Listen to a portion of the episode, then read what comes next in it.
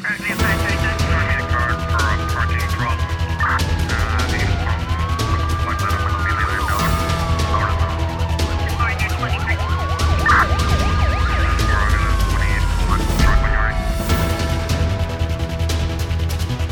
O Tribunal da Comarca da Praia colocou em prisão preventiva um homem suspeito de matar o seu tio a facada em São Martinho Grande. Segundo um comunicado da Polícia Nacional divulgado esta quinta-feira, o caso ocorreu na noite de domingo. Entretanto, o suspeito foi detido na terça-feira. A PN refere que tudo teria acontecido no decorrer de uma briga entre o homicida e o seu tio, um homem de 46 anos, tendo o agressor desferido um golpe contra a vítima utilizando uma faca. Socorrida no hospital eh, universitário eh, Agostinho Neto, a vítima não resistiu ao ferimento e acabou por eh, falecer horas depois. O agressor de 21 anos eh, esteve foragido até terça-feira, quando se apresentou na esquadra policial da Chá Santo Antônio e, feitas as articulações com o Ministério Público, procedeu-se à sua detenção fora de flagrante delito, mediante mandado. Uh, para o efeito. O Tribunal da, da Comarca de São Vicente aplicou prisão preventiva aos dois suspeitos da prática de roubo contra um casal de turistas holandeses detidos em flagrante delito na localidade de São Pedro. Em nota de imprensa, a Polícia Nacional refere que o caso aconteceu no passado sábado, eh, dia 15 de abril, por volta das 3 horas da tarde, em que o Centro de Comando e Controlo de Mindelo recebeu uma chamada dando conta que dois indivíduos indivíduos que circulavam numa moto modelo KT na zona de São Pedro tinham acabado de atacar um casal de turistas, roubado os seus pertences e pondo-se em fuga em direção à cidade. Imediatamente foram acionadas duas viaturas e as respectivas equipas de piquete que, em coordenação com os operadores do Centro de Comando e Controlo, procederam à abordagem e detenção dos suspeitos, recuperando os pertences das vítimas. Os suspeitos, dois indivíduos do sexo sexo masculino de 18 e 25 anos de idade, respectivamente, oriundos da cidade do Mindelo, foram presentes ao Poder Judicial para legalização da detenção e primeiro interrogatório de arguido detido, tendo-lhes sido aplicada a medida de equação mais gravosa, a prisão preventiva. Em Portugal, a leitura do acórdão do caso da morte do estudante cabo-verdiano Luís Giovanni está marcada para hoje no Tribunal de Bragança, naquela que é a quarta data para conhecer a decisão sobre a morte do estudante cabo-verdiano há mais de três anos. O acórdão do coletivo de juízes que julgou os sete acusados de homicídio está pronto, pelo menos desde 15 de fevereiro, data em que o juiz eh, presente, presidente não o conseguiu ler por falta de um funcionário, já que se encontravam todos em greve.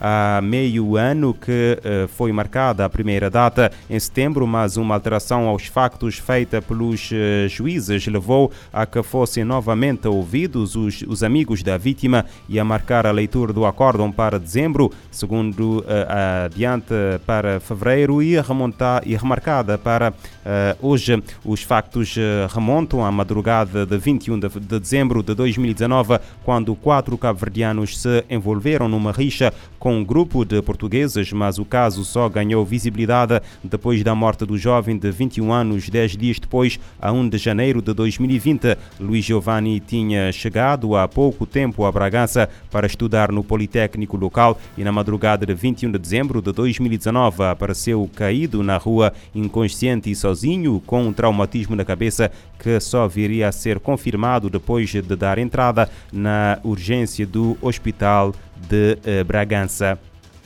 Os raptos continuam a ser planeados em diversos estabelecimentos prisionais de Moçambique, onde alguns eh, dos cidadãos envolvidos estão presos.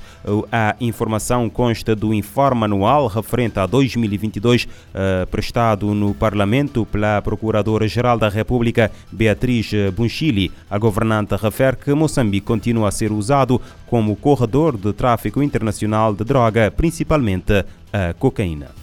É a partir dos estabelecimentos penitenciários onde alguns dos cidadãos envolvidos no crime de raptos que algumas ações têm estado a ser planejadas, segundo a Procuradora-Geral da República de Moçambique. Em articulação com a direção do CERNAP, temos estado a reforçar a nossa atuação no sentido de fiscalização e responsabilização dos autores. A título de exemplo, Numa das operações de fiscalização, foram encontrados 12 telemóveis na posse de arguidos envolvidos nos crimes de rapto em algumas celas das unidades penitenciárias, cuja conduta mereceu o devido tratamento em sede de processo próprio. No seu informe sobre o estado da legalidade e da justiça referente ao ano 2022, Beatriz Buchila apontou a situação de violação sexual de mulheres, assim como o tráfico de drogas e branqueamento de capitais, como preocupantes. Moçambique continua a ser usado como corredor de tráfico internacional de droga, principalmente a cocaína, heroína, metafetamina, provenientes da Ásia, com destaque para o Afeganistão,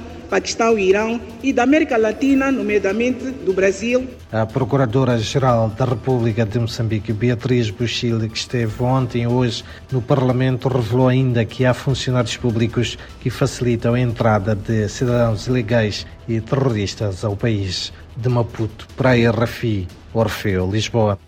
A Procuradoria-Geral da República diz que raptos estão a ser eh, planeados nas prisões eh, moçambicanas.